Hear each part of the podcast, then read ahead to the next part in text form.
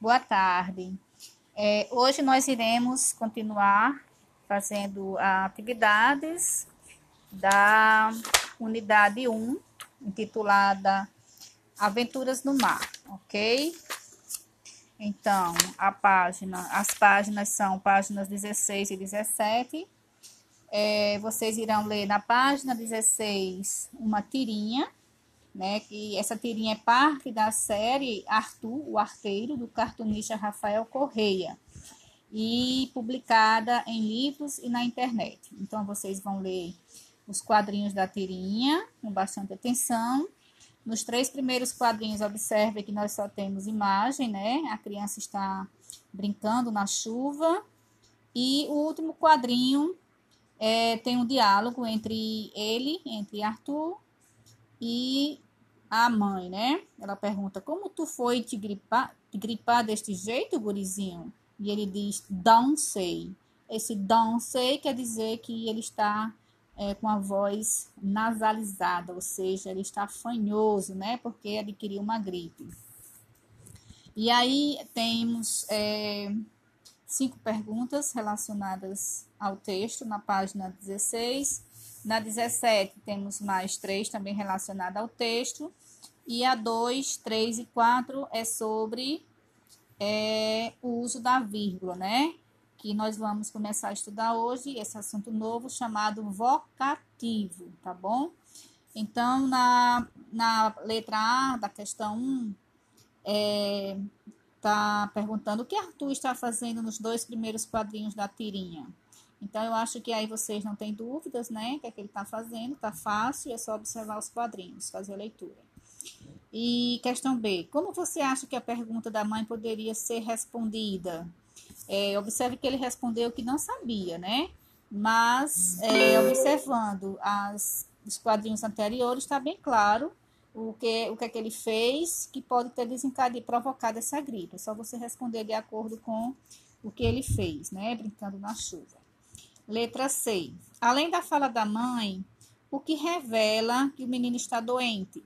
Então, para vocês descobrirem a resposta, vão observar a, é, a expressão facial do menino, é, a fala, o modo como ele falou, né, de forma nasalizada pelo nariz, com o nariz congestionado, né?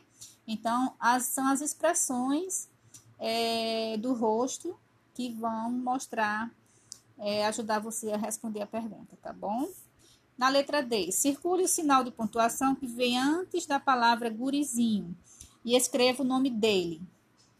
Então, depois, antes da palavra gurizinho, tem um, é, um sinal é, de pontuação que logo abaixo, que vocês vão ver logo abaixo, tem um, um retângulo alaranjado explicando que na escrita os sinais de pontuação, como a vírgula, Observe que está aqui dizendo qual o nome do sinal. Orientam a leitura, indicam entonação, perguntas, pausas, declarações, emoções, etc. E ajudam a deixar claro o sentido do texto, ok? Então, é, se você tiver dúvida qual o nome do sinal de pontuação usado lá no texto, aqui está dizendo. Letra E. Subline na tirinha a palavra que vem depois da vírgula. Então, depois da vírgula, é, foi a forma, nós temos a palavra que a mãe usou para se dirigir à, a criança, né, ao filho. Então, ela se dirigiu ao, ao, menino chamando ele de gurizinho, né? Então, essa palavra gurizinho, ela é, é um vocábulo, ou seja, é uma palavra muito usada no Rio Grande do Sul, para se referir a criança, menino, garoto, né? Aqui na nossa região, a gente não costuma usar a palavra guri, né? Gurizinho, certo? Então, a gente usa mais menino, garoto, criança, certo?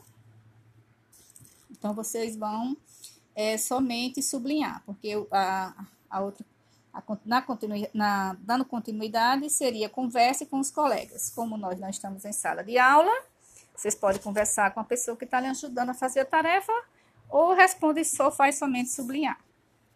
Na letra F, lá na página 17, pergunta assim. É, fala assim: se o autor dessa tirinha fosse alguém da região em que você mora, o que poderia estar escrito no lugar de gurizinho? escreva essa palavra no balão de fala. Então, como eu já falei, é, a palavra gurizinho é usado mais na, no Rio Grande do Sul, né? Um estado brasileiro que fica na região sul. Então, tem, uma, tem esse balãozinho aí com a frase, com a pergunta, com a fala da mãe, tem o tracinho. Nesse tracinho, você vai escrever a palavra que substitui gurizinho se fosse sua mãe falando com você, entendeu? Na letra G. Agora, reescreva a fala da mãe, colocando no início da frase a palavra que você sublinhou como resposta da atividade da letra E. Então, é, da, é, vocês vão reescrever essa frase que está é, na, no balão, colocando, aliás, no, não nesse balão da letra F, né? Que aqui você vai colocar, vai trocar gurizinho por uma outra palavra da, usada na nossa região. É, observa o balão lá na tirinha e vocês vão trocar, vão colocar é, a palavra gurizinho no início, certo? Então, é, coloca a palavra gurizinho, uma vírgula e a pergunta que a mãe fez, certo? E na letra H, para que a palavra gurizinho foi usada pela mãe? Então, para que ela, ela, ela falou gurizinho? Por que ela usou essa palavra? Será que foi para é, chamar, né? O menino, o Arthur? Porque, é, como tu foi como tu foi te gripar neste, deste jeito, gurizinho, né? Ou seja, quando você fala o nome, tá? Você tá é, falando com alguém e cita o nome da pessoa, é como se você estivesse chamando a atenção da pessoa para o que você está falando, certo? Na questão 2, vocês vão é, formar as frases, né? Vão ligar de forma que é, tenham sentido, né? Então, na letra A tem assim: Você, Poliana, qual é o, a outra parte da, na segunda coluna que completa essa frase? Venham à próxima reunião, é muito estudiosa, ou alimentos para melhorar logo. Então, você lê a primeira parte de cada questão, A, B e C, lê a segunda e liga para a parte, é, para a segunda parte que completa, que dá sentido, que forma uma frase com sentido, tá bom? Bem fácil. Na questão 3, é, na tirinha e nas frases acima da questão 2, o que os termos gurizinho, poliana, pais irresponsáveis e filho, o que, é que elas indicam, né? Assinale a alternativa correta indicam, por exemplo, quando eu digo pais irresponsáveis, vem à reunião, indicam chamamento, uma explicação ou uma pergunta. Acho que está bem claro, né?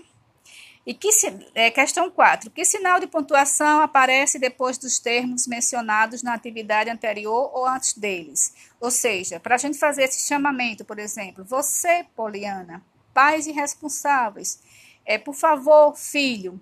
A gente sempre usa uma vírgula quando faz, quando fala com alguém, fazendo um chamamento para chamar a atenção da pessoa para a quem você está se dirigindo. Então a gente sempre usa a vírgula.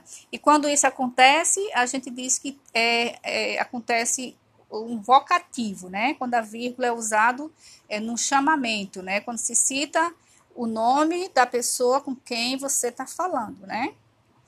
Então, é, é, se vocês tiverem dúvida, podem é, me procurar, tá bom? Uma boa tarde, uma boa atividade. É, terminou a atividade, é, tire uma foto e posta lá no meu privado. Tchau, tchau.